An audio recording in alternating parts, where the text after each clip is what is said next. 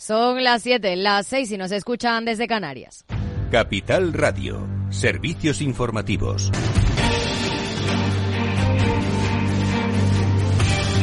¿Qué tal? Muy buenas tardes. Hoy el foco está en Grifols. La española ha emitido un comunicado en el que se escuda en que todas sus cuentas están auditadas por la consultora KPMG para defenderse del fondo bajista Gotham City Research, que apunta en un informe a que la compañía está utilizando sus sociedades para ocultar el, el endeudamiento real que el grupo ha trasladado al mercado y que afirma de forma categórica que sus acciones valen cero. La farmacéutica asegura que Gotham, como fondo cortoplacista, busca hundir la cotización de las compañías para sacar beneficios por el momento, la Comisión Nacional del Mercado de Valores no planea suspender la cotización de Grifols. Lo explica su presidente, Rodrigo Buenaventura. La protección de los inversores es obviamente la prioridad número uno de la CNMV, como todos sabemos y como marca la ley. Y a los inversores no se les protege suspendiendo la cotización. Se les protege asegurándose de que la información está a disposición de todo el mundo, sea información positiva o negativa, pero que no haya simetrías en la información. En Capital Radio, Josep Prats, gestor de Avante Asesores, apunta a que las cuentas de Grifols sí están claras, aunque reconoce que la valoración era excesiva y el valor tenía que corregir si uno computa según qué capítulos eh, como deuda o qué capítulos como resultado operativo eh, bruto mm, recurrente, pues le salen unos múltiplos otros, pero toda la información estaba ahí. Ahí no vemos ningún problema de ocultación de información. Nosotros, en absoluto, eh, creemos que las cuentas estaban claras para que las estudiara bien. Mientras que el Banco Mundial mantiene su previsión de crecimiento global en el 2,4% para este 2024, pero rebaja tres décimas, la de 2025. Pedro Díaz. Buenas tardes. La caída del petróleo mundial, los altos tipos de interés y la inestabilidad geopolítica podrían provocar un mayor debilitamiento del crecimiento futuro. Por eso el Banco Mundial rebaja hasta el 2,7% la previsión de crecimiento global para 2025. El organismo alerta de un panorama sombrío para los próximos años, pese a que se está controlando la inflación mundial sin llevar al mundo a una recesión. A finales de 2024, señala el Banco Mundial, se alcanzará un lamentable récord, el lustro de crecimiento del Producto Interior Bruto Global más lento en 30 años. Todo ello pese a que, en medio de la avalancha de shocks que se han producido en los últimos años, la economía global ha demostrado ser sorprendentemente resistente, según el banco. Según sus previsiones, la zona euro crecerá el 0,7% en 2024 y en 2025 el 1,6%.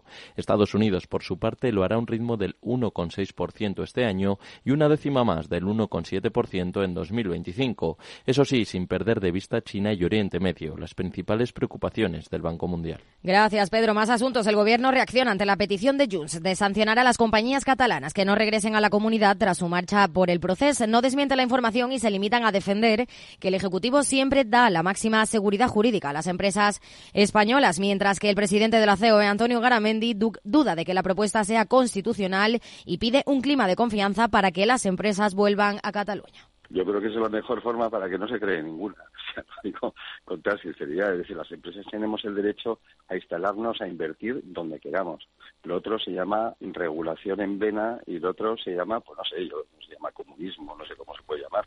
Y a las 8 el balance con Federico Quevedo. ¿Qué tal, Fede? Buenas tardes. Buenas tardes, Aida. Menudo día, ¿no? Qué temazo esto de Grifols. Lo vamos a analizar, por supuesto, en la lupa con Laura Blanco. Lo vamos a hacer desde el punto de vista de los eh, pequeños accionistas, desde los minoritarios, que desde los que parece que luego nunca nadie se acuerda en estas situaciones. Y vamos a hablar también de esa petición de Junts per Cataluña, de, de multar a las empresas que ahora no quieren volver a, Cataluña. Por cierto, recordaba cuando decían que no se había ido ninguna. Eh, luego tenemos nuestro Transforma España, temazo también, la geopolítica y cómo afecta a las decisiones empresariales y políticas.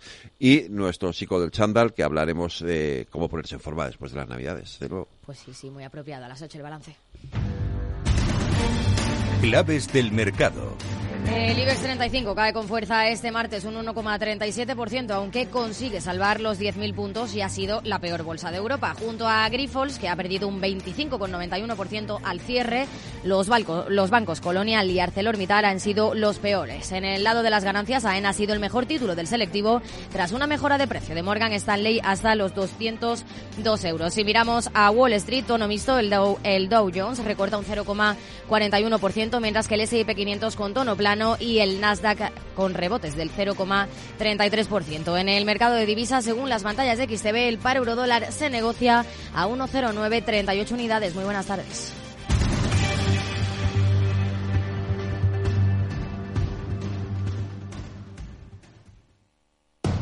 Capital Radio, 10 años contigo.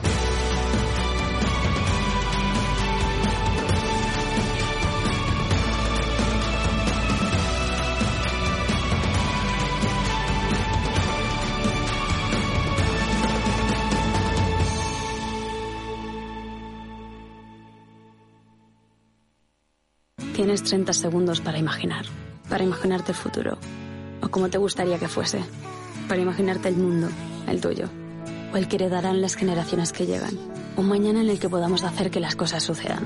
Imagínate lo que quieras, lo que te emociona, lo que podremos lograr. Si en los últimos 100 años la tecnología nos ha permitido conectar como nunca la vida de las personas, imaginémonos todo lo que seremos capaces de hacer en los próximos 100. Telefónica, imaginémonos. ¿Te interesa la bolsa? Invierte en acciones y fondos cotizados sin comisiones hasta 100.000 euros al mes. ¿Has oído bien? Sin comisiones. Más de 550.000 clientes ya confían en XTB. Abre tu cuenta totalmente online. Un broker, muchas posibilidades. XTB.com. A partir de 100.000 euros al mes, comisión del 0,2%, mínimo 10 euros. Invertir implica riesgos.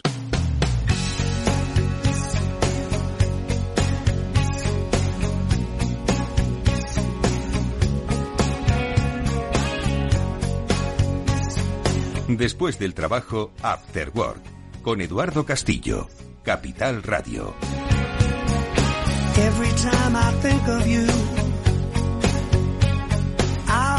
¿Qué tal amigos? Buenas tardes, bienvenidos un día más a este After Work que ya deja atrás las navidades, que espero hayáis disfrutado enormemente con los vuestros o en la forma en la que vosotros lo celebráis que es pues consumiendo mucho, como todos. Pero bueno, ojo, si eso dinamiza la economía, bienvenido sea, ¿no? Para los servicios, también para los productos, para los fabricantes. De economía vamos a hablar en los próximos minutos con siempre nuestros especialistas, amigos, invitados, Félix López y Chimortega, y también tocaremos algún que otro tema que yo quería hacerlo desde principios de año, tampoco ha pasado mucho tiempo. Pero bueno, en cualquier caso, em, lo haremos, que es lo del estatuto del becario, esto de que ahora pues van a poder cotizar eh, mientras hacen sus eh, estancias de, aprendizaje ¿no? Eh, vinculadas a esa formación que, que, la mayoría de las universidades, ojo, y de otras formaciones profesionales, son obligatorias, cosa que me parece muy bien. Ya sabéis que está Chimo por aquí, efectivamente, y ayudándome en la fluidez de las palabras, que a mí no me salen. Bueno, pues de eso hablaremos Luego también en medita el programa con Fernando Ruiz Beato, socio de Ruiz Beato Abogados, para ver un poco cómo implica, qué implica a las empresas, ¿no? ¿Qué tienen que hacer, qué no tienen que hacer, si es solo cuestión de, de los eh, centros eh, educativos, en fin, un poco de todo. Y sobre todo ver si, si tiene, que, me parece muy bien, ¿no? Pero bueno, si lo dejan solo en eso, pues, pues está muy bien que cuando, se, si se acuerdan algún día de las prácticas que hicieron, cuando sigan trabajando los 68 años, pues van a poder contabilizar esos meses de prácticas y les va a ser de, utilidad o es solo pues una especie de nubecilla de humo. Bueno, eh, este es el programa de hoy, así que venga, está Jorge Zumeta ahí en los mandos, nosotros empezamos ya mismo.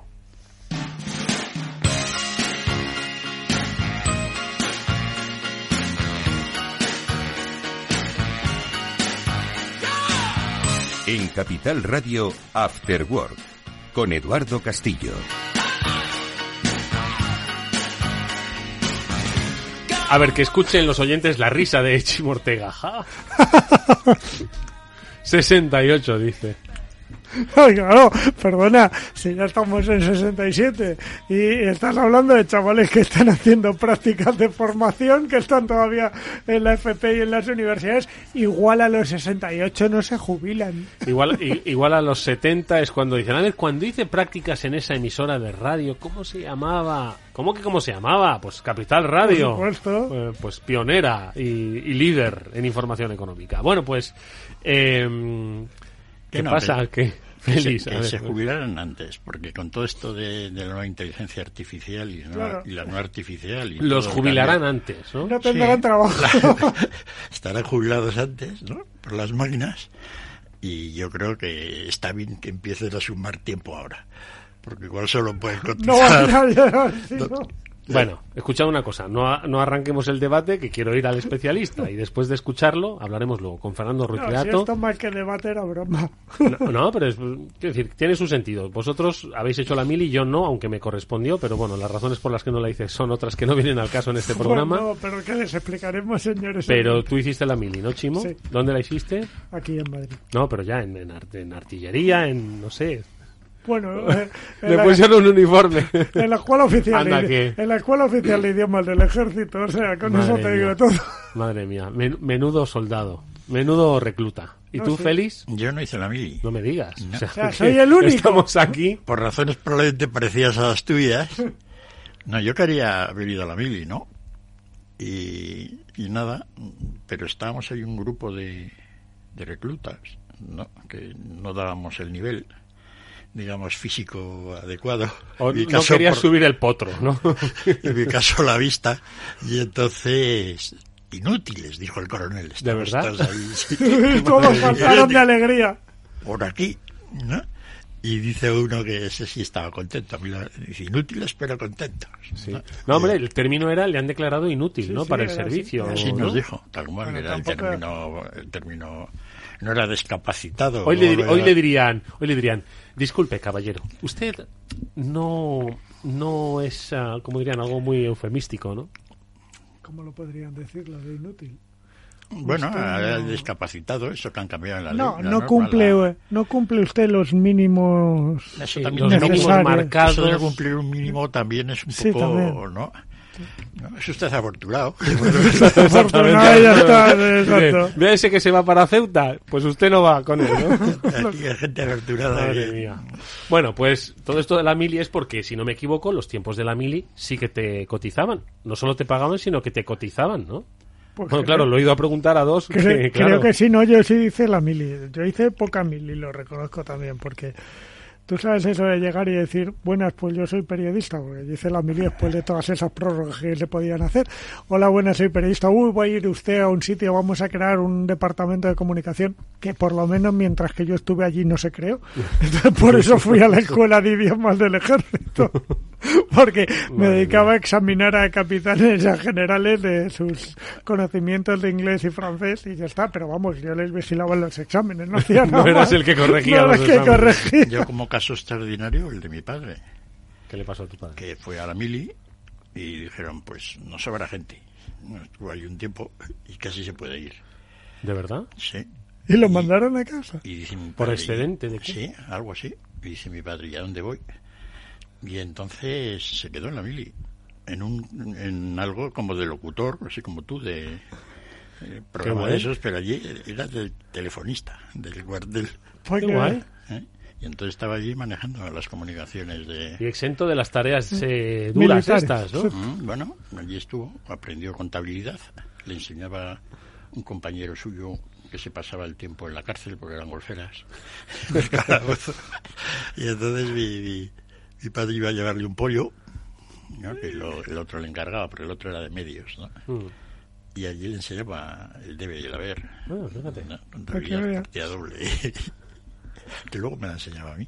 ¿no? Ya, Eso ha tenido su...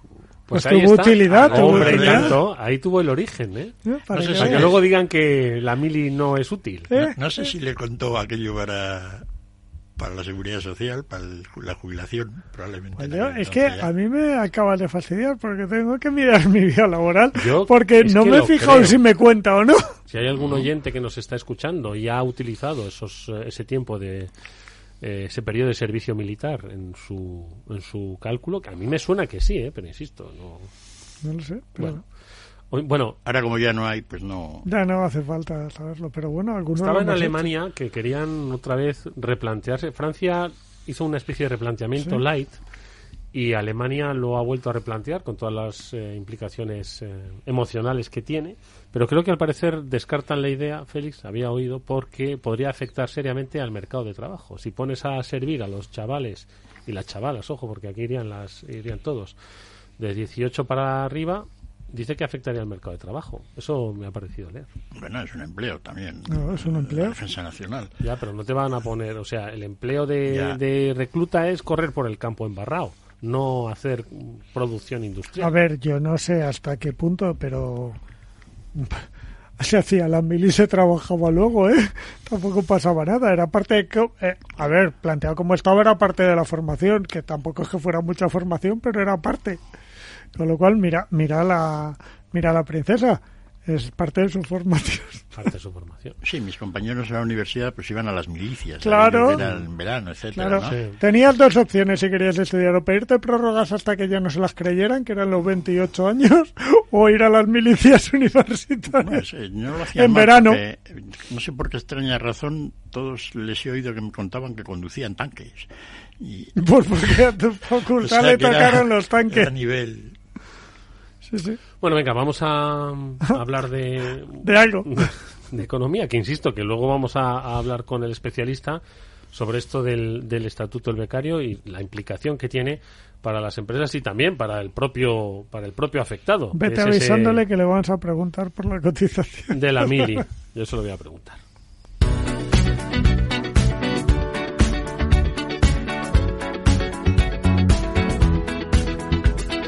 Estás escuchando After Work con Eduardo Castillo. Bueno, dos preguntas que os hago ahora al principio del año, además de vuestros respectivos sectores. ¿Qué coche me compro este año? El que quieras, van a bajar No, todos de precio. ¿Cómo? Que sí, hombre, sí, que van a bajar de precio, seamos optimistas. No, no van a bajar de precio, pero no van a subir más porque empiezan a tener coches. Eh, Empieza a haber estocaje. ese mal que el fabricante no ha querido ver durante los últimos años, pues empieza a haber coches y no saben qué hacer. De todas formas, te aviso, igual te vas a tener que comprar uno de gasolina, porque ya hay más de un plan que retrasa que retrasa la implantación o la fabricación de los coches eléctricos, Volkswagen sin ir más lejos, de los baratos, eh, de los pequeños, porque como el Euro 7 parece que es más flexible de lo que se esperaba, pues igual podemos aguantar otro par de años sin fabricarlos. ¿Por qué cree usted que, le hacen la típica pregunta al estudiante, ¿por qué cree usted que los precios de los coches este año van a bajar? ¿No? Pues porque en- la demanda va a ser inferior a la oferta. Sí, así le así le preguntaron a uno unas, unas memorias que este este era un chico que fue a un- pues, a una business school allá a California de las prestigiosas no no sé si a Stanford o- y entonces terminó su carrera haciéndole los discursos a a, a, A Obama. no, No. A Clinton. no a, a- A Nixon o alguno de estos. a Reagan. Ah, Reagan. Ah, o sea que esto es de hace tiempo. sí que los hacía bien porque yo creo que si fue el que hizo el Pues si escribía bien y Reagan, que era actor, los No, interpretaba no, bien, era Claro, es que perfecto. el discurso que hizo Reagan cuando vino a España fue impresionante. Nunca he visto una cosa mejor, más bonita. ¿no? Tra- estoy tratando de, de- de encontrarlo y no. encontrarlo y no, pero fue una cosa. Bueno, pues este chico no eh, estaba viviendo con un polaco en un apartamento que, haciendo el máster. Y al polaco lo, lo mandaron a una entrevista de trabajo en verano. Pues sí, así también así de, de becario. y entonces le preguntaron. ¿Por qué cree usted que están bajando las tarifas aéreas entre la costa oeste y Japón? De transporte. Mm. Y el hombre jo, se metió un rollo de los aviones, la gasolina. de- ¿no? Y entonces el, El entrevistador. el, el- el profesor, el entrevistador, hombre, si no pensaba, no, no quería tanto. La oferta y la demanda. Con eso me había valido. Oye, ¿por qué van a bajar los coches? Oferta y demanda. Oferta y demanda. Tú has contado que la demanda va a caer.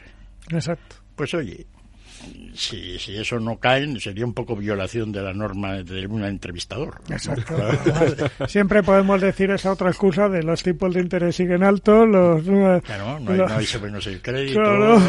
el bolsillo está ya, la- las expectativas son... eh, Y luego decimos que la retransmisión deportiva tiene tópicos. la, la, la, Eh, feliz. eh, La beca no te la remuneran. Exacto.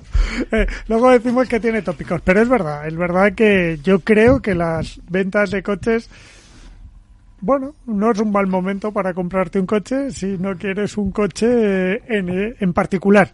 Es decir, si lo que quieres es movilidad, si lo que quieres es movilidad, no es un mal momento, no a niveles de 2019, pero sí no tan caros como han sido estos últimos años porque no había, porque no había, o sea, porque ibas a un y te rifaban, decían, tiene usted el 45, si tiene suerte es, es para usted. Ahora ya no, y es una pena porque la venta de, de, coches nuevos es lo que hace que los coches de segunda mano bajen. Exacto. ¿no? Con lo cual, pues eso da mucho campo a la gente que realmente pues está empezando, ¿no? Exacto. Hay otro problema aquí que es dos cosas. Una, que hay que renovar el parque, porque cada vez es más viejo, y otra, que en teoría hay que electrificarlo.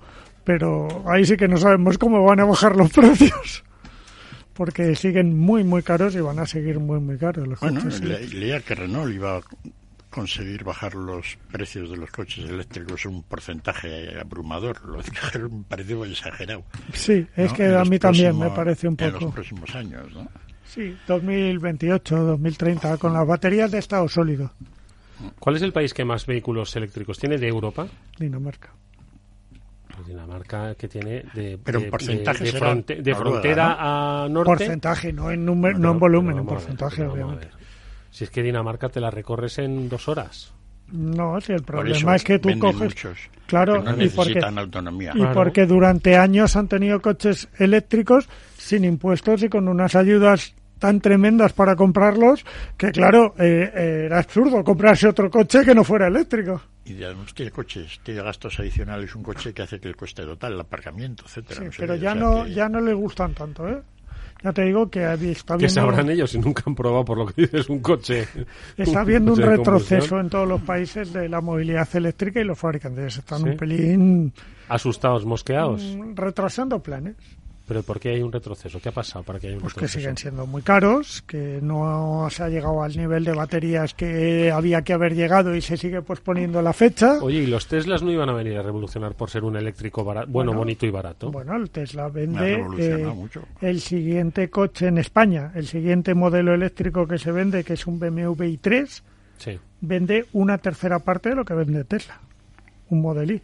Con lo cual, sí ha revolucionado. Es decir, el mercado eléctrico en España, el volumen lo da Tesla. O sea que los coches caros que se venden son eléctricos, o sea, los eléctricos que se venden son caros. Es que no hay baratos. El problema es que no hay baratos. Es que está el Lancia Spring y poco más. Y, y va a llegar el año que viene una gran ofensiva de, de vehículos pequeños, se suponía, era el año que viene, eh, o este año vamos, y el que viene, eh, ofensiva. Y por ejemplo, Volkswagen ya ha dicho que no. Que lo va a posponer un par de añitos. Bueno, pues habrá que comprarse una bici eléctrica. No, ¿Una bici eléctrica? Claro, pues si no coches cabe. eléctricos no hay, pues No cabe en el ascensor.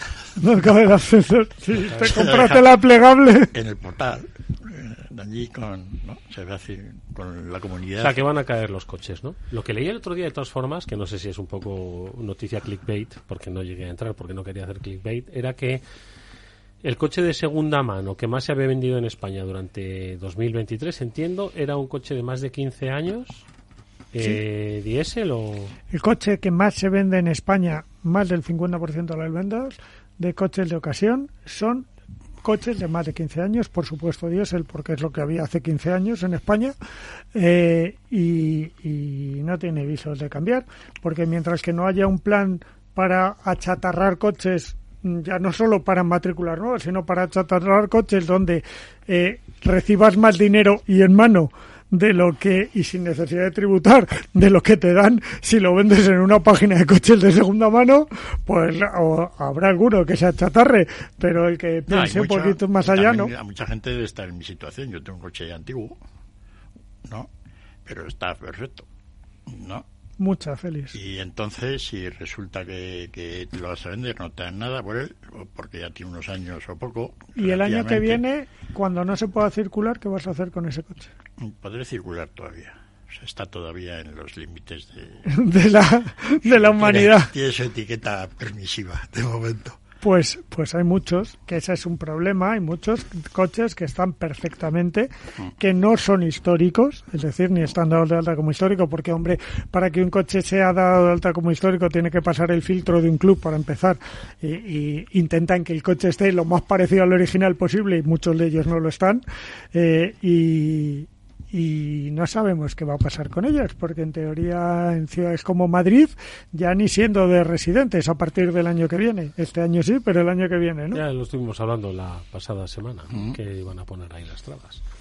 Pues saber un poquito cómo está, eh, cómo cambia, porque al final, es decir, mm, las políticas eh, de sostenibilidad eh, tienen desarrollo cuando hay capacidad. No, y sobre todo que si intentas que alguien de estas personas de estas que están haciendo una transacción de coches de más de 15 años, que es, hablamos del que lo vende, pero el que lo compra lo compra porque no se puede comprar otra cosa, no porque No quiera porque un coche de guste un 15 diésel años de 15 viejo. años, claro. Exacto. Entonces, eh, más del 50% de esos 2 millones de coches eh, de ocasión que se han vendido este año, 54 han sido coches de más de 15 años. Entonces, mm, un millón y pico de coches que cambia de mano, la gente no lo hace por gusto. El que compra, el que vende a lo mejor sí, porque le dan más, pero el que compra no. Así que o, o cambiamos la fórmula de acceder a esto o, o dejamos mucha gente fuera de la movilidad. O de esa movilidad. No hay nada que no solucione la riqueza. El problema de estos. Es que no, no está en, en todos sitios. ¿Verdad? ¿No? Si nos volviéramos un poco más ricos todos, Exacto. la economía. ¿Se acabaría el problema? Pues sí, ¿no? La gente encontrará trabajos un Se está poco- negociando ahora mismo el, el tema de una nueva subida salarial. 40 euros en cada una de las 14 pagas. Bueno, Eh, subieron durante un tiempo, han ido Mm. subiendo sin, sin, sin negociación casi, muchas veces. Y ahora, claro, ahora está en la situación de, pues, cuánto se puede permitir de ¿Hasta dónde se llega? Obviamente me parece bien todas las subidas salariales, todas. Eh, entonces, obviamente, obviamente alguien, pues es que yo creo que hemos confundido un poco el, el planteamiento sobre las subidas salariales, lo que implican, lo que suponen, porque igual siempre se dice que el empresario no quiere, claro, no quiere pagar más, quiere que el trabajador haga lo mismo p- por el mismo precio, ¿no? O por menos, ¿no? Pero eso es, no es que sea un, un tipo eh, un esclavista, sino que eso es, como diría el, el profesor este de Stanford, oferta y demanda. Oferta y demanda. Es decir, sin emociones, ¿no?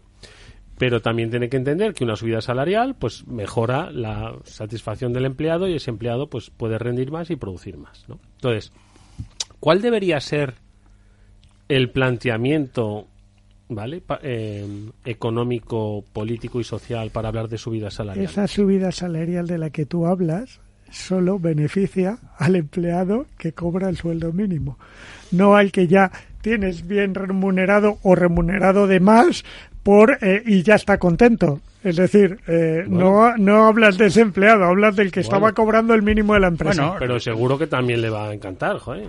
Bueno, y depende, hay sitios donde pues no hay ninguna regulación y sin embargo los sueldos, algunos Son han más subido altos. muchos, otros no. Depende un poco también, pero lo que hemos dicho siempre, ¿no? De lo- la sociedad actual, lo formada que está la gente, ¿no? Mm, Porque en, en España incluso han subido más los sueldos de la gente Bueno. formada que los otros. O sea, que, que no los... Muchas veces los, los, los sueldos suben solos, sí, porque hay demanda de trabajo. Oferta y demanda. Oferta y demanda. Se concentra en la zona, ¿no? Incluso, pues, que la oferta y la demanda se haya concentrado a veces en, pues, en la zona de más calificaciones. Pues es un poco lo que ha creado toda esta imagen sobre la desigualdad de la renta, etcétera, de que los ricos tal, no sé qué, que luego luego se está demostrando que ha sido falta, es todo un bluff tremendo, ¿no? Esa era la gran discusión económica que se está planteando. Que todos los libros de, de, de- de divulgación económica, escritos por todos los próceres mundiales, hablando de la situación de basándose mucho en el tema de Estados Unidos, pero también Inglaterra, pues nos llevan contando desde hace 25 años que hay una gran ah, la desigualdad de la renta ha crecido muchísimo. ¿No? Lo lees en todos lados. Incluso hay conferencias, etcétera, Sí. ¿no? Yo hace años pues estaba un poco sospechoso de todo esto. No, primero porque no me cuadraban las cifras sacadas de Hacienda, etcétera, de cómo se consiguen los cómo son los ingresos salariales, etcétera, con la distribución de la renta global, pagos de salarios, etcétera, ¿no? Y digo, voy a dedicar un poco de tiempo a esto, a pensar, pero no. No, tenía muchas cosas que hacer, pero ahora lo voy a tener que hacer, porque resulta de que ahora hay estudios modernos que dice que la desigualdad de la renta, no, en, en los últimos años no ha crecido en Estados Unidos después de los impuestos y las transferencias. Y que los niveles de transferencia, es decir, lo que está pagando el gobierno americano a la gente para haga, son los más altos de la historia. O sea, todo esto, ¿no? Y por ejemplo, yo estoy absolutamente convencido de que la distribución no de la renta, de la riqueza, computada ampliamente hoy en España, es la menor de toda la historia. Curioso. Oye, vamos a hablar de salarios. Bueno, el que en, este caso los que no cobran un salario de práctica sí que van a poder cotizar. Venga, vamos a saludar a nuestro experto.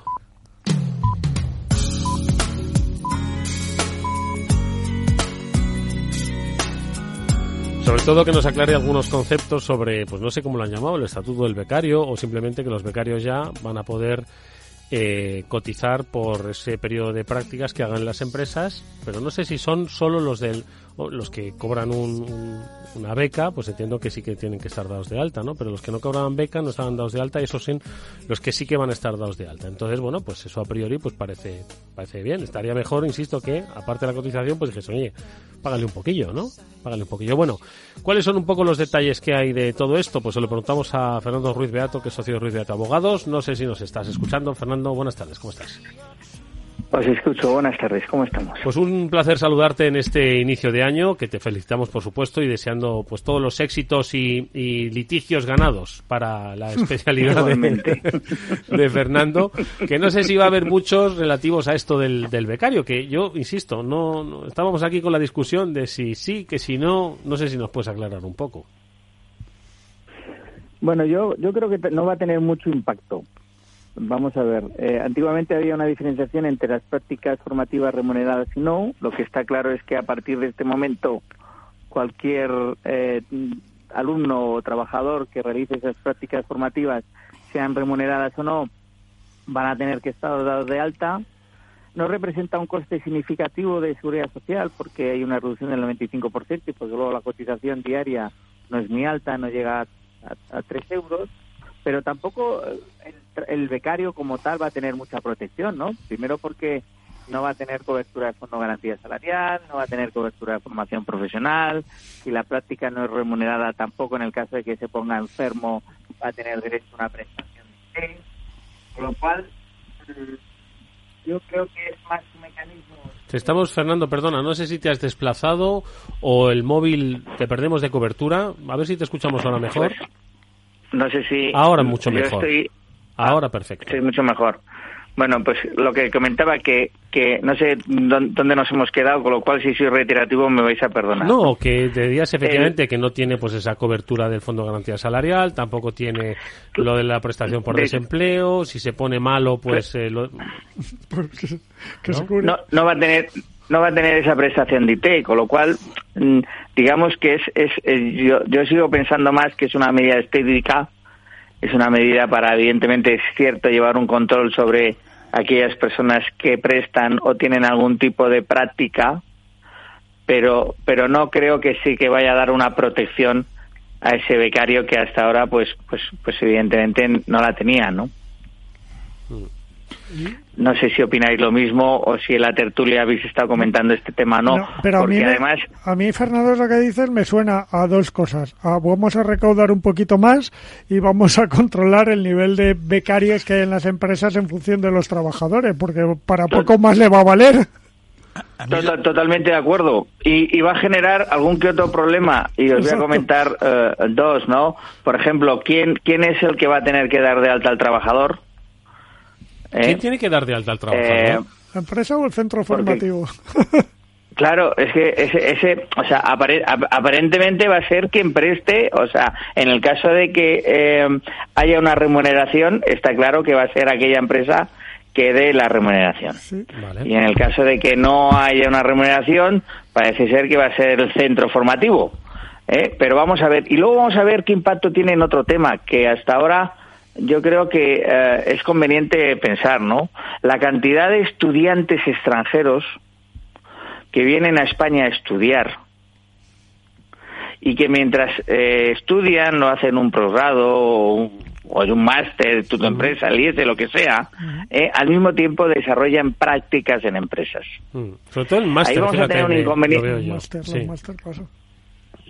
ahí vamos a tener un problema y es que, claro, estos alumnos ahora sí o sí van a estar tener que estar dados de alta en la seguridad social. Eh, vamos a ver qué permisos tienen, porque muchos de ellos vienen con permiso de residencia o de visados, pero no tienen permiso de autorización de trabajar. Madre mía. Lo digo porque nosotros hemos hecho la consulta hoy mismo en un caso donde un trabaja, donde un donde un alumno que está desarrollando un máster de comercio exterior eh, iba a hacer unas prácticas en una empresa y nos han denegado ese alta por no tener el permiso o autorización de trabajo, para trabajar. Entonces, antiguamente, claro, era esa práctica como no iba a ser remunerada y como existía un convenio especial entre el centro formativo y la empresa, se podía llevar a cabo. También cabía aquellos alumnos que tienen visados de estudiantes que se les puede dar de alta siempre que sea un contrato a tiempo parcial. Pero vamos a ver en este caso eh, qué implicación tiene o cómo se va a resolver en la práctica esos casos donde estos estudiantes extranjeros eh, no tengan esa autorización. Feliz. Porque muchos, muchos, muchos de esos estudiantes además lo utilizaban para luego posteriormente obtener ese permiso o autorización de trabajo. Sí, ¿no? Que de alguna forma pues eh, se podía empezar a, a aprovechar, ¿no? Esa experiencia, ¿no? Y ya la empresa lo gestionaba felizmente, ¿no? A ver, Félix. No, yo cuando vi esto por primera vez, ¿no? cuando lo... Claro, yo de- que soy de naturaleza así bondadoso, ¿no? Pues Eres estoy- buena gente, Félix. Estoy empezando un poco a... que el diente se me... ¿no? Y- Se te doble. Y dije, vaya, está, pero sobre todo con la experiencia acumulada los pocos meses anteriores, ¿no? De cómo las estadísticas en España pues se manejan como se manejan. Oye, pues qué procedimiento más bueno para meter 500.000 ¿no? personajes más en la seguridad social, ¿no? Como inscritos. Ah, afiliados, ¿no? A la Afiliados. Ah, amigo. Hombre, evi- evidentemente, claro, van a aparecer como trabajadores Son ocupados. trabajadores. Amigo. Y cuando es una haya que manera dar de cifras... el porcentaje del paro y demás. Madre mía, si juntamos- Y evidentemente, aunque la cotización sea menor, no deja de ser un, El un número de afiliados, más. ¿no? Es un número. Eh, Mira, como para- juntemos a los fijos discontinuos, A los becarios. a los becarios afiliados a la seguridad social Sí, va a haber pleno empleo. y a unos pocos, efectivamente, pleno empleo. Fernando. Hombre, yo- Supongo que en no, que parte, que los- que evidentemente. los contaron aparte. Claro, claro, claro. Bueno, No, yo, yo, yo me imagino que no, no hacen esa distinción y no creo que la hagan ahora. No, no, no, no creo que vaya para allá. Bueno, o sea yo, que... yo creo que son cosas que, que, que, que yo no, desde el punto de vista práctico, no, yo, yo no las acabo a llegar a comprender, más allá de ese fin de una recaudación mínima mayor, pero que si juntamos muchos poquitos hacen un mucho. Y evidentemente esa medida estética, obviamente, de mejorar una serie de datos. Evidentemente, de esta manera cada vez vamos a tener más trabajadores ocupados. Pero lo importante no es tener trabajadores ocupados, es saber en qué condiciones están los trabajadores. Oye, Fernando, porque esta medida, eh, a tu juicio, pues podría haber ido a más, eh, podría haber ido a, a menos, o para lo que hay que se mantenga como está, Bueno, a tu juicio.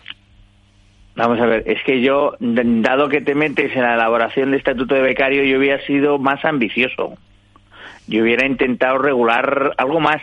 Lo que pasa es que al final, mira, nosotros, antes del, del, del, del estatuto del becario, nosotros, y antes de la reforma laboral, teníamos el contrato de formación y el contrato en prácticas. Ya existía esa forma donde el Regular, trabajador ¿no? accede dentro de la empresa con cierta formación, con un salario menor, pero al mismo tiempo tiene un salario. Entonces, es cierto que quedaba esta figura de, del becario que se le ha dado muchas vueltas con las prácticas curriculares, prácticas extracurriculares, remuneradas, no remuneradas, y, y evidentemente está bien hacer un estatuto para intentar, pues, eh, aglutinar o refundir un poco todo lo que se había hecho, ¿no? Pero es que a la práctica, eh, en las conclusiones es, es, es que son esas, ¿no? Un impuesto pequeñito más a las empresas para recaudar un poquito más y una medida estética para mejorar. Porque en el fondo ¿qué beneficio tiene el becario a partir de ahora? ¿Qué beneficio tiene? Porque Ninguno, si tú tienes un becario que, que, que, que tiene una enfermedad y ni tan siquiera va a tener una cobertura mínima, Bueno, en pues, caso de que no sean remuneradas o, o si la empresa si la empresa cierra no va o hay una quiebra o hay un, una extinción colectiva de puestos de trabajo y la empresa no tiene bienes para hacer frente no va a poder cobrar eh, eh, eh, eh, ni las remuneraciones no percibidas obviamente no tiene derecho a indemnización o sea Y luego encima digo yo pierdo mi puesto de trabajo y tampoco puedo acceder a una eh, Prestación, prestación ¿no? de desempleo. Porque claro no he cotizado para la protección de desempleo. Entonces cuál es la cobertura realmente que le estamos dando que sí que está dado de alta. Bueno que el día de mañana son días que pueden tenerse en cuenta de cara a una futura pensión de jubilación bueno. Como decía Chimo, a los 70 años tienes que acordarte de lo que hiciste a los 18, claro. pero pero son pero son cosas que luego se quedan ahí.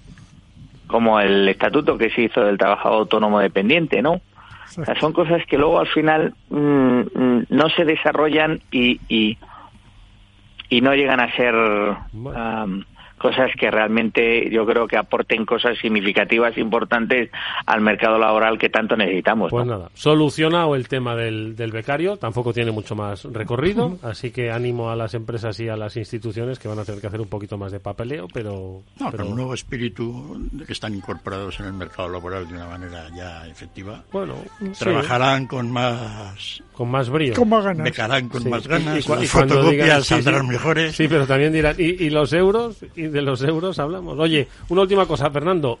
¿Cómo se prevé el año que empieza en materia laboral? Estábamos hablando antes de las negociaciones de las subidas. ¿Va a ser un año conflictivo o vamos a tener paz social, como suelen decir Bueno, en los medios? nos- nos- nos- nosotros el gremio creemos que, eh, o por lo menos por lo que vamos anticipando estos últimos meses, que va a haber un incremento en la conflictividad laboral Oh, en, en muchos en muchos aspectos. Primero porque eh, lo, lo- lo notamos en el número de asuntos y de y de, y de bueno smacks y pleitos que estamos teniendo y luego sobre todo porque hay hay hay yo creo que muchos temas eh, que últimamente están están digamos fomentando esa litigiosidad y ese aumento de, de conflictos laborales, ¿no? Mm. eh, sobre todo el tema de las indemnizaciones por vulneración de derechos fundamentales. Hay un incremento brutal en, porque ha habido un incremento muy significativo en la imposición de sanciones administrativas, eh, por ejemplo, a las empresas. Eh, hay muchos eh, matices. eh, por ejemplo, el año pasado hubo una sentencia muy interesante sobre una sobre el tema del periodo de prueba. Ahora mismo hay muchas empresas que está- están utilizando el como no se pueden hacer contratos eh, temporales. eh, ¿Qué hacen las empresas? Hacen contratos indefinidos. Eh, ¿Cómo resuelven esos contratos indefinidos? A través de el, El no periodo de el periodo de prueba. ¿no? De tres o de ¿Qué seis es lo que ¿no? pasa? Que Uy. eh, muchos, por no decir todos, de los contratos eh, que se, rea- se realizan por parte de las empresas o de las asesorías, en el contrato te pone periodo de prueba según convenio. Bueno, hay una sentencia clara del Tribunal Supremo que tiene que establecer que eso no vale, que hay que especificar concretamente y expresamente el número de días o de meses de ese periodo de prueba. Si no, pues eh, no vale. Pues claro, ¿qué está pasando? Pues que hay muchos de esos despidos que ah, se reclamen. Si bien es cierto que como la cuantía es pequeña, pues de momento solo tiene un impacto en el servicio de mediación y arbitraje, pero ya veremos qué impacto puede tener el día de mañana, ¿no? Eh, el tema de la retribución variable, que hoy en día cada vez hay más empresas que establecen una retribución variable, pues estamos teniendo también mucha litigiosidad porque muchas veces como no se concreta expresamente las condiciones del pago de esa retribución variable, pues en el momento en que no esté claro cómo va en beneficio del trabajador, el trabajador siempre acciona. Y hay que tener en cuenta que en la jurisdicción social es gratuita, con lo cual eh, el trabajador eh, no tiene nada que perder eh, cuando reclama, ¿no? Con lo cual, eh, y luego mm, estamos empezando a observar medidas de reestructuración pequeñitas en las empresas. Uy, uy, uy. O sea, no alarmantes. Están no, pero están ajustando. No, pero están eh, están empezando, están empezando a eh, eh, plantear alguna que otra medida colectiva y sobre todo en determinados sectores. Todavía no todavía no muy llamativa, pero pero pero sí, porque evidentemente el problema es que al final van aumentando los costes y, y, al final ¿En qué sectores lo estás viendo, Fernando? ¿Se está viendo? Pues mira, yo, yo he tenido, sobre todo en la subcontratación, en el sector de la subcontratación, afecto de todos los niveles, ya sea de aplicación del comercio metalúrgica metal, de colectividades o, por ejemplo, en transportes. O sea, el, el, sí se nota porque parece mentira, pero al final son, antes comentábamos, son pequeñas cantidades que al final va soportando cada día el empresario y van sumando y van sumando y muchas de ellas al final no las puedes repercutir o no las repercutes en el, de la misma manera que te la están repercutiendo a ti. O sea, por ejemplo, yo os voy a poner un caso personal. A mí ayer me llegó una carta de el servicio de mensajería que nosotros utilizamos en el despacho donde me sube un seis y medio el coste de la mensajería. Mm. Un seis y medio. O sea, el IPC todavía no lo sabemos, pero o es el 3,1 o está o el 2,9, estará por ahí, 2,9, 3,1. Estamos hablando del doble. Y entonces tienes una empresa que te manda esa carta y te dice que te sube ese importe y tú te preguntas, uff, es un poco agresivo. Llamas al, a, la, empresa y te dice que es que a él le han subido más los costes y te da una explicación y además te lo justifica. Y además te dice que es que si no sube ese importe no puede sostener su actividad. Con lo cual hay empresas que se están jugando su futuro a que el cliente asuma esa subida. Entonces, um, vaya. Bueno, pero Fernando. dime. Fernando nos ha contado una configuración astral de su curva de oferta y de demanda para el trabajo. Sí, pero... Tendrás que repercutirlo. Pero escucha, no, pero está apuntando, está apuntando. Sí, pero, ¿eh? pero, pero, pero yo lo que me quiero referir es que al final todo esto va repercutiéndose unos a otros y al final lo que hace es incrementar los costes. Pues y al final, pues, eh, eh, eso, al final tiene, tiene sus repercusiones también en el mercado laboral. Fernando, como ya has aventurado, no sé si va a haber guerra laboral, pero la paz social no va a ser todo el año. Tendremos que volver a hablar en diversas ocasiones para que nos vayas actualizando cómo está. Por lo pronto, hemos tocado un tema y hemos abierto otros que ya iremos hablando en este programa, por supuesto. Fernando Ruiz Beato, soy Ruiz Beato Abogados. Gracias, ha sido un placer escucharte. Cuídate mucho. Un abrazo, muchas gracias. Adiós.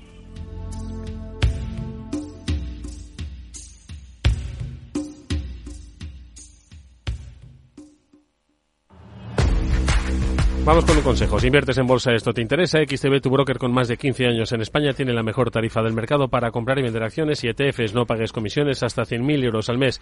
Si inviertes en bolsa o quieres empezar, más sencillo imposible. Entras en xtb.es, abres una cuenta online y en menos de 5 minutos compra y vende acciones sin comisiones. Además, con atención al cliente las 24 horas al día. ¿A qué estás esperando? Miles de clientes ya confían en xtb.es, un broker, muchas posibilidades. A partir de 100.000 euros al mes, la comisión es del 0,2%, mínimo 10 euros. Invertir implica riesgos.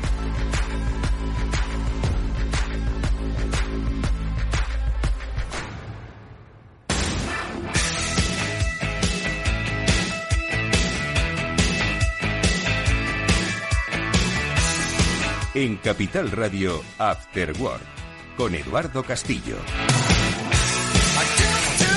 Bueno, pues ya nos ha abierto nuestro invitado temas de debate. ¿Qué te parece lo que está viendo? Reestructuraciones, bueno, lo de la paz social, eso está mm, obviamente por, por ver, ¿no? Pero está viendo ahí ya pequeñas reestructuraciones. Asoma la pata. Bueno, de momento, pues la idea no es que económicamente el año vaya a ser mucho mejor que el pasado, ¿no? Entonces habrá fricciones ahí en esas partes. En principio yo creo que la idea de momento no es que vaya a ocurrir nada, pero nada bueno tampoco, ¿no? Nada muy malo, muy malo, muy malo. Nada de nada. Pero tampoco algo tan muy malo. Esa es un poco la idea general. Estamos como en barbecho, bueno, en, escabeche. Otro año más en escabeche. Y ya, ya andamos, ¿no? Bueno, a ver cómo el mundo evoluciona también, ¿no? Y cómo nos puede afectar. Eh. Tenemos la suerte de que el precio de la energía pues está baratito dentro de lo que cabe la parte de la parte del petróleo el gas no tanto no, y, y, bueno eso ayuda mucho pero y la logística Félix y la logística con Esa esos es problemas del gran- Mar Rojo ¿Es la que nos va a dar grandes tardes o qué? no es lo chimo no Eh, sacó el tema ya hace tiempo no efectivamente esto va a crear un problema como ya lo hemos visto anteriormente Ya lo dijo- lo dijimos- pero no porque fueran muy listos sino porque lo habíamos visto Sí, lo dijimos anteriormente la semana pasada, que Mers dijo que no iba a ir por ahí. Sí, y ¿no? que Y, iba a dar la vuelta al mundo. Yo he estado mirando un poco lo que afecta esto, no solo al tema individual nuestro allí, en Europa, sino un poco cómo les afecta a la gente que está por allí, porque que tienen todos bastante, fíjate los egipcios, ¿no? la, la cantidad de, de la cantidad de que- recursos que entran por el canal Sí, porque de iba a, hacer, pasta. iba a hacer la pregunta a Sí. Chimo no no de cuánto paga un barco que cruza el canal de Suez y que por lo tanto el gobierno de, de Egipto, eh, barco que no pasa, barco que no cobra. ¿cuánto Félix? Pues los grandes, grandes, aquel que se quedó atravesado. el Everglades ¿no? ese- Aquel Evergreen. ese, ese que Sí. lo tenemos todos bien en la mente y es nuestro Sí. Sí. favorito, ¿no? sí allí cruzado Pues ese casi un millón de dólares. Por pasar. Por pasar solo el canal de Suez. pues con la de día que tuvo cruzado le debieron cobrar Sí, todo, claro, pues fíjate, todos los barcos que no podían no pasar y que no dejaban de Lo que cobrar. dejó de ingresar. el- Claro, porque el canal de Suez ingresa 8.000 millones de dólares al año. La autoridad de Suez es eh, egipcia o qué? Sí, sí, es del gobierno egipcio, es una empresa pública. ¿Cuándo dejó de ser francesa? En- No, hace ya mucho.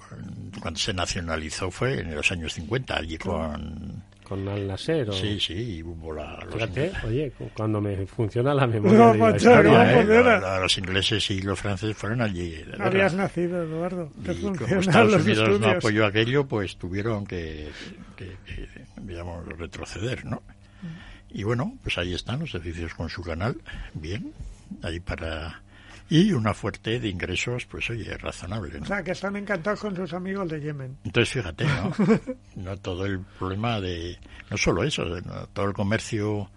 Porque, curiosamente, si mandas un barco desde Extremo Oriente a Rotterdam, por ejemplo, que es el tráfico más numeroso, si va directo, que no suele ir, pues entonces no perjudica tanto. Porque no hay tanta distancia, distancia diferente como la que aparece en los mapas, porque los mapas están construidos de una manera... La distancia no es muy... Es, bastante más, pero te ahorras algo de tiempo en la entrada al canal, salir, etcétera, ¿no? Y utilizar rutas donde puedes ir más rápido. Y, y entonces no es tanto el aumento de El costo. problema. El problema, ¿no? Pero el problema es cuando todas las escalas a la gente del Mediterráneo machacados, ¿no? Fíjate un puerto en Turquía. Eh, no va a pasar ¿no? nadie por Turquía o por Grecia ¿eh? claro, el problema es que el problema para un griego ahora no es que es que tiene que llegar a Tánger y de allí hacerse toda la corrida para atrás. para atrás, ¿no? Y o el Mar Negro, ¿no? Que habrá- Entonces están en una situación realmente y a ver cómo solucionan todo eso. Claro, los rusos, los iraníes tienen mucho interés en montar bronca. No, los rusos, básicamente, Los es donde- rusos, sí. los que están moviendo todo esto, ¿no? Rusos están sacudiendo ¿no? han dicho ahora lo vais a pagar todos el árbol iraní y las nueces estas poniendo la, Mm. la metáfora. Está complicadillo el, el tema ahí, ¿eh? Y ahí, bueno, pues a ver cómo... Ese es un tema que, que no cabe duda que a los profesionales del comercio internacional pues es, es clave, ¿no? Cómo todo eso puede afectar. Nos afecta más a los europeos, que sobre todo a la gente del Mediterráneo, que a la gente que Estados Unidos, por y ejemplo. ¿no? España porque tiene muchos puertos en el Mediterráneo pero hombre tiene otros puertos Sí, no, pero bueno, además los, Cornisa Cantábrica los puertos del Mediterráneo españoles además están más cerca del Sí, acceso que no de es muy Gibraltar, complicado ¿no? del estrecho, ¿no? No tienes que ir hasta... Sí, pero el- cuando vas al puerto de Valencia, este que van a ampliar ahora, si de repente dejas de ir por Suez, que te, te haces hacer un recorrido y pico. sí. O sea, estarías aumentando los costes Hmm. bastante. al llegar al estrecho de Gibraltar lo tienes que cruzar y meterte para el Mediterráneo En subir a cuanto al Valencia. coste puede ser un aumento del 50%, y entonces, pero el- el- la repercusión sobre los fletes es mayor. Claro. Porque empieza a haber escasez de barcos y ya todo, y los, las compañías navieras, pues oye, ya lo tienen bien aprendido, ¿no? De la anterior, de la anterior Mm. crisis, ¿no? Entonces, esperemos que se pueda resolver. Me sorprende. Hoy yo que el Mm. precio de un contenedor casi ya se doblaba. Sí, eso que están, eso están más o menos diciendo ahora. Un día de estos vamos a hacer un trivial con los oyentes del, del programa sobre, Logística. sobre logística y muchos otros datos. ¿Cuánto cuesta atravesar el canal de Suez para un, un 8, ¿cómo es? 12 toneladas. ¿Cómo, es, cómo se No, mide? esos son los camiones. Para el canal de Suez. Sí. Ahí hay tamaños. Están los graneleros, pues esos son, son por toneladas hasta 200.000. Están los, los Suez Max. El Suez Max era un barquillo de petróleo que era el ideal para cruzar el canal de Suez. ¿No? Y era un millón de barriles. justo. Todo lo grande que permitía cruzar Sí, el canal. ahora ya, ahora ya puede ser un poco más grande, pero el típico Suez Max, que así se llamaba, ¿no? Como se Ujú. llama Panamax, Panamá Max, Ah. para los que pueden cruzar el canal de Panamá, pues era un barco petrolero de tamaño medio grande que era muy útil para porque precisamente para Podía todo el cruzar. tráfico europeo pues era el, el adecuado, ¿no? Y luego están, pues oye, los, los cruceros, los... Entonces, básicamente, todo barco grande, salvo los petroleros muy grandes, pueden cruzar el canal. Pueden pasar granelero muy grande pueden pasar por allí. Bueno, insisto, un día vamos a hacer un trivial. Bueno, bienvenidos al optimismo de 2024. Que sí, que alguna noticia habrá buena. Trivial, trivial este, Malas, malas no Y va a haber del todo. sin saber si la mili cotizó. Ay. Se nos ha olvidado.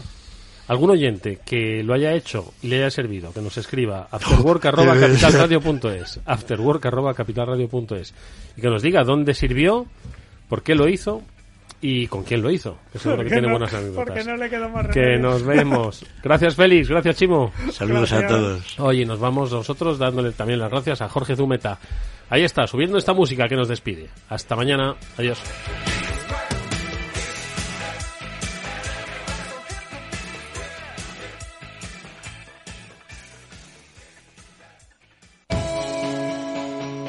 Para profesionales en edad de crecer,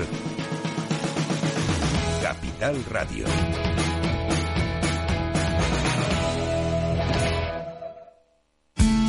Salud, entrenamiento, actividad, nutrición, forma física. Como siempre decimos en el chico del chándal, ejercicio es medicina. El chico del chándal, con Alejandro Mazón y el equipo de Cuídate Deluxe, los martes en El Balance, aquí en Capital Radio.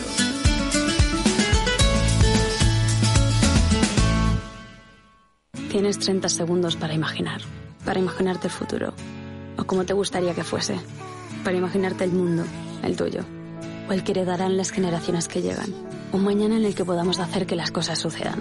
Imagínate lo que quieras, lo que te emociona, lo que podremos lograr. Si en los últimos 100 años la tecnología nos ha permitido conectar como nunca la vida de las personas, imaginémonos todo lo que seremos capaces de hacer en los próximos 100. Telefónica, imaginémonos. En Capital Radio te mantenemos económicamente informado desde que amanece. Son las 7 de la mañana, hora central europea, las 6 de la mañana en Canarias. Aquí comienza Capital, la bolsa y la vida. Haciendo algún break en el camino Enseguida, hora trading, la hora más golfa de los mercados. para continuar informándote después de comer Son las 4 de la tarde, las 3 en Canarias. Esto es Mercado Abierto, en Capital Radio. y que cierres el día conociendo todos los detalles. Señoras y señores, buenas noches, bienvenidos. Escuchan la sintonía de Capital Radio. Les invito a que nos acompañen aquí en el balance. Capital Radio, información económica de calidad. ¿Qué es ir más allá? Con Arval podrás llegar donde te propongas de la forma más sostenible y darle a tu empresa todas las soluciones de movilidad que necesite, asesorando con las mejores opciones de movilidad para las distintas necesidades de tu flota, con vehículos electrificados, bicicletas, coche compartido. Arval, la transición energética arranca aquí. Más información en arval.es. Para profesionales en edad de crecer, Capital Radio.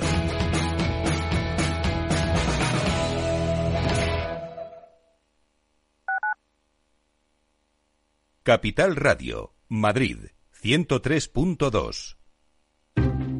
Inversión inmobiliaria acompaña al mercado inmobiliario en este nuevo ciclo. Todos los jueves de 10.30 a 13 horas, el inversor encontrará las claves para realizar su mejor inversión. La mañana de los jueves en Capital Radio tomamos el pulso al sector inmobiliario. Noticias, análisis de mercado y debates donde los protagonistas del sector podrán contar en primera persona los retos a los que se enfrenta el ladrillo. Inversión inmobiliaria pone la voz al sector inmobiliario.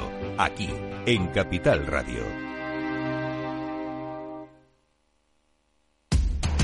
Información, análisis, previsiones, recomendaciones, todo lo que necesitas saber para tomar tus decisiones de inversión en Mercado Abierto, de 4 a 7 de la tarde con Rocío Arbiza, Capital Radio.